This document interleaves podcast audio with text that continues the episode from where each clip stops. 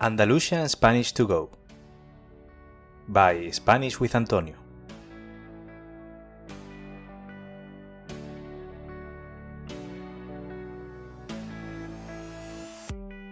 Hola a todos y a todas. ¿Qué tal? ¿Cómo estáis? Bienvenido al episodio número 38 del podcast Andalusian Spanish to Go, el podcast para estudiantes de español de nivel intermedio y avanzado que quieren progresar con su español a través de contenido auténtico e interesante y escuchando un acento muy peculiar de la lengua española, el andaluz. Si esta es la primera vez que escuchas este podcast, me presento. Yo soy Antonio, profesor de español y fundador de Spanish with Antonio, una plataforma con la que pretendo ayudar a estudiantes que, como tú, sienten pasión por la lengua y cultura española. Todos, alguna vez, nos hemos fijado un objetivo que llevábamos tiempo queriendo alcanzar. Pongamos que ese objetivo es ponernos fuertes y estar en mejor forma física. Al principio estamos motivados y totalmente decididos a conseguirlo. Pero pasan tres semanas y no ves ningún cambio en tu cuerpo.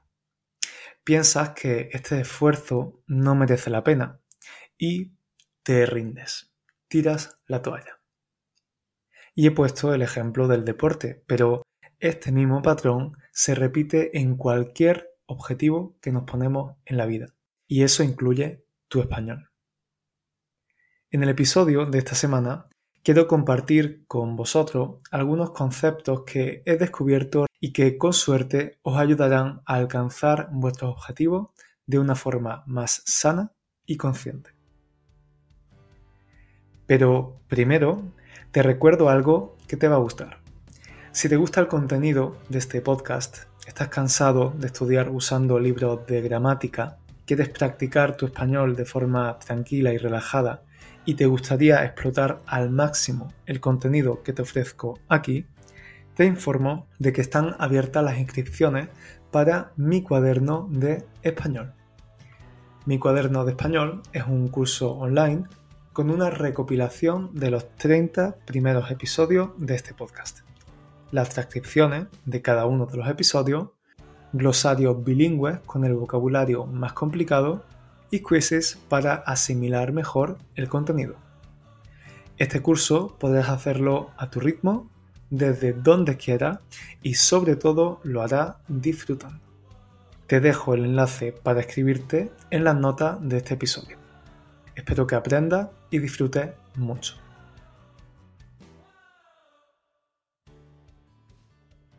Como a ti, a mí también me interesa todo lo relacionado con el desarrollo personal.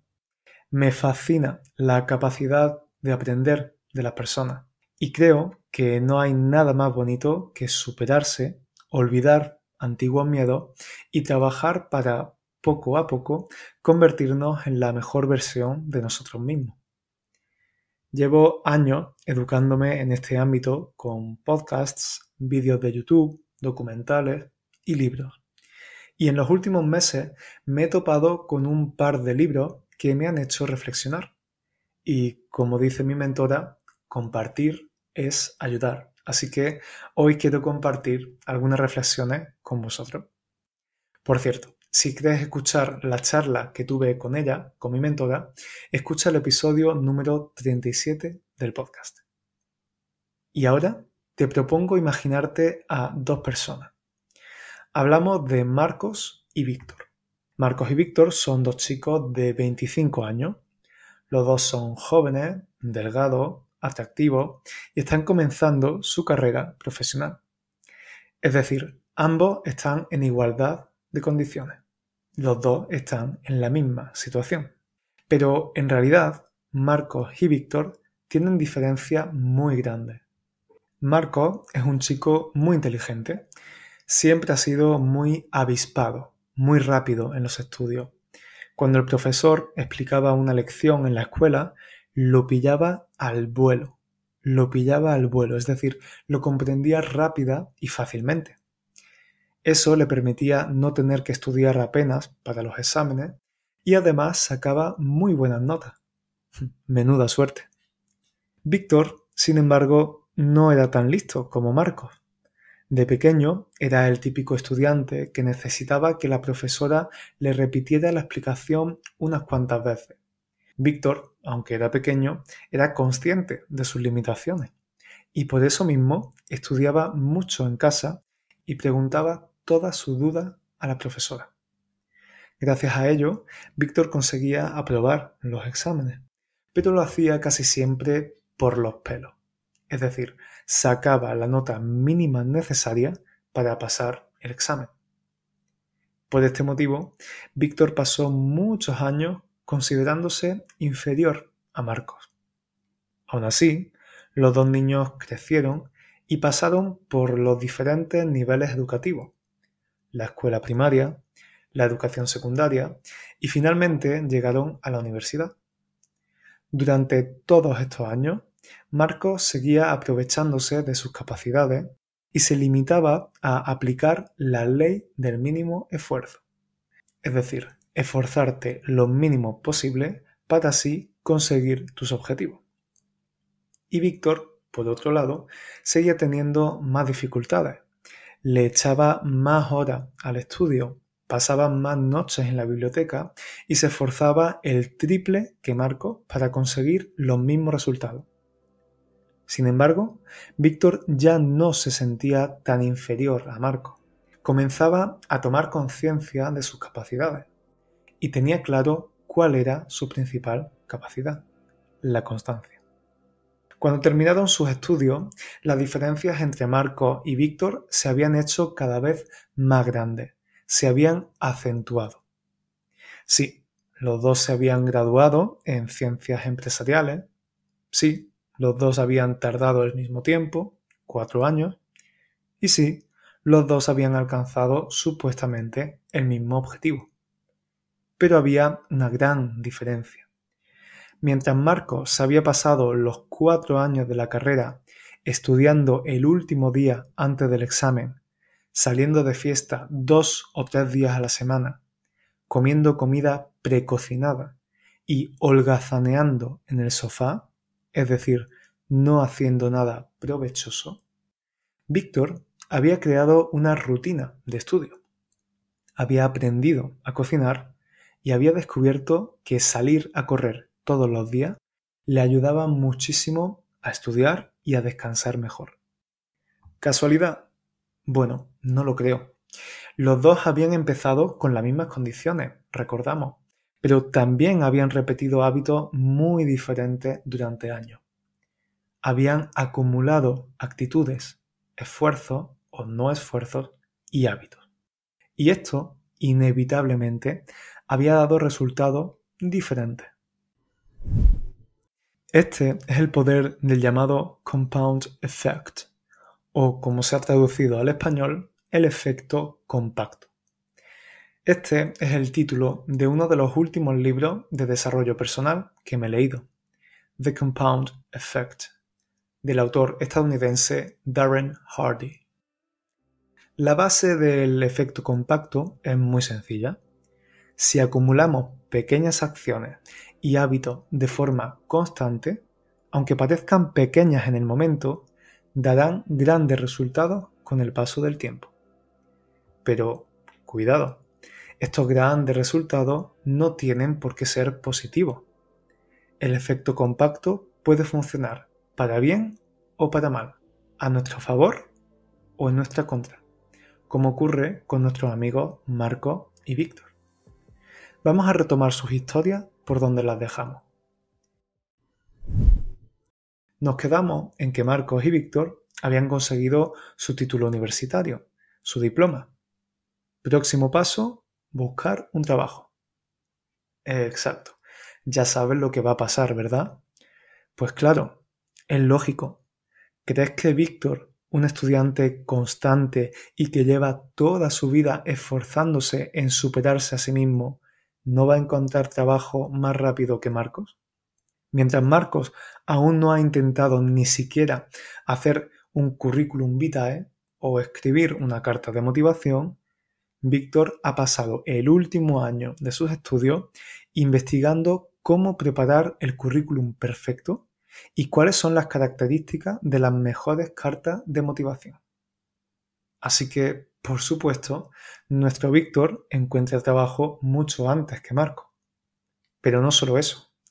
A los pocos meses de comenzar a trabajar en la empresa, el jefe de Víctor se da cuenta de su puntualidad, su interés por la empresa, su dedicación en el trabajo y sus buenas ideas. Así que en poco tiempo, Víctor consigue una promoción. Marco, sin embargo, después de varios meses intentando hacer un currículum decente, encuentra un trabajo. Las horas en la oficina se le hacen eternas y es que no está acostumbrado a estar concentrado tantas horas. Además, ayer por la noche fue a tomarse unas copas con sus amigos. Le dieron las tantas, es decir, terminó muy tarde y ha llegado tarde también a la oficina.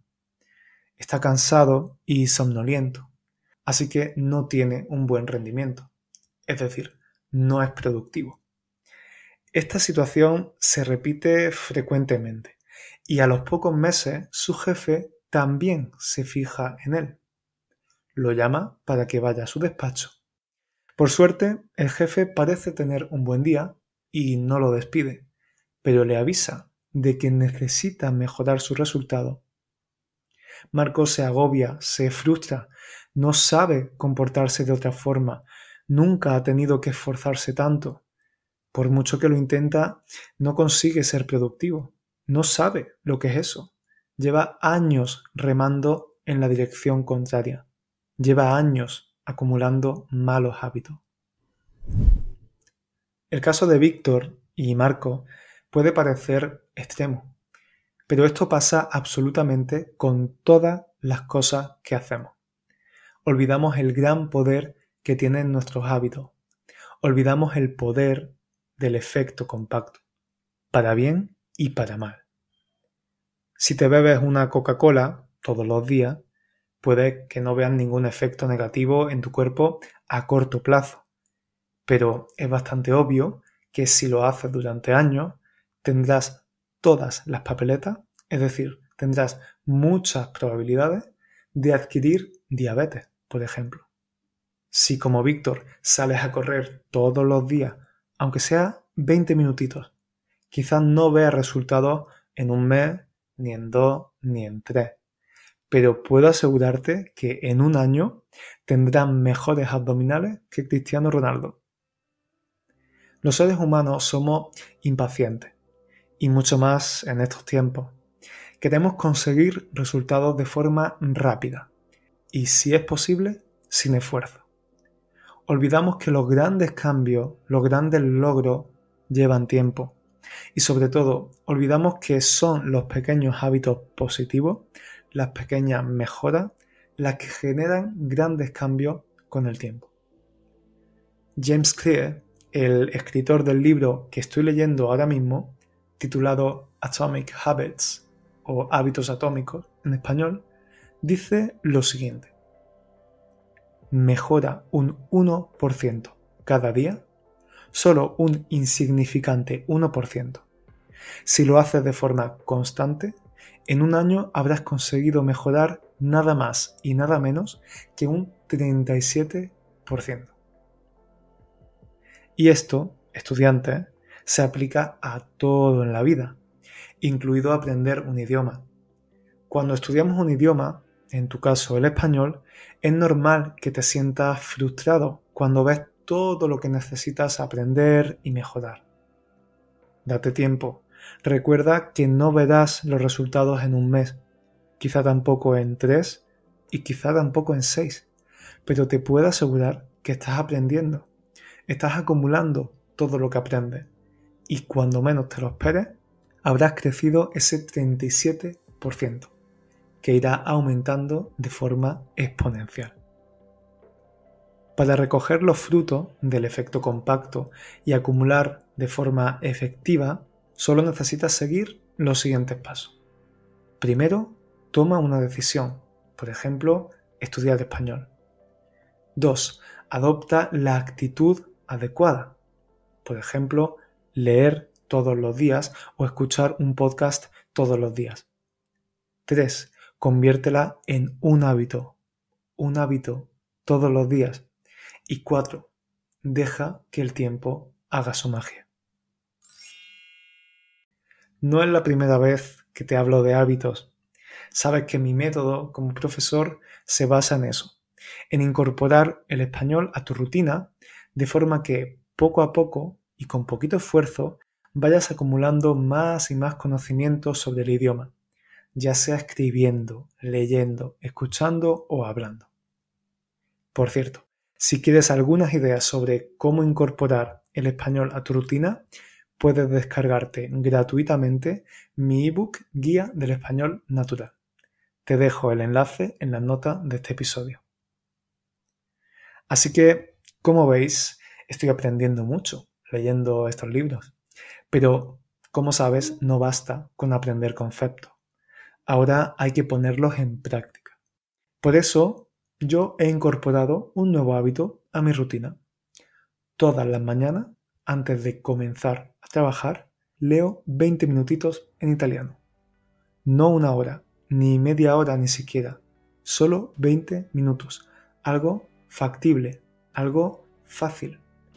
Aún, por supuesto, no veo ninguna diferencia, ningún resultado, pero sé que si soy constante, lo veré, y probablemente mucho antes de lo que pienso. Gracias por compartir este ratito conmigo una semana más.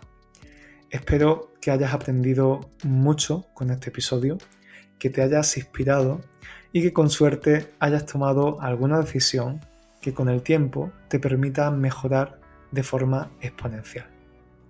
Y ahora, si has disfrutado del episodio, no olvides valorar este podcast con 5 estrellas en Spotify o en la aplicación de podcast que uses, o también dejar una reseña, una valoración en las aplicaciones que lo permitan, como por ejemplo Apple Podcasts. De esta forma ayuda a que este podcast crezca y a que muchos otros estudiantes puedan disfrutar de él. Muchas gracias de nuevo por estar ahí. Nos vemos la semana que viene en YouTube con un nuevo vídeo y en dos semanitas con un nuevo episodio. Hasta entonces. Chao.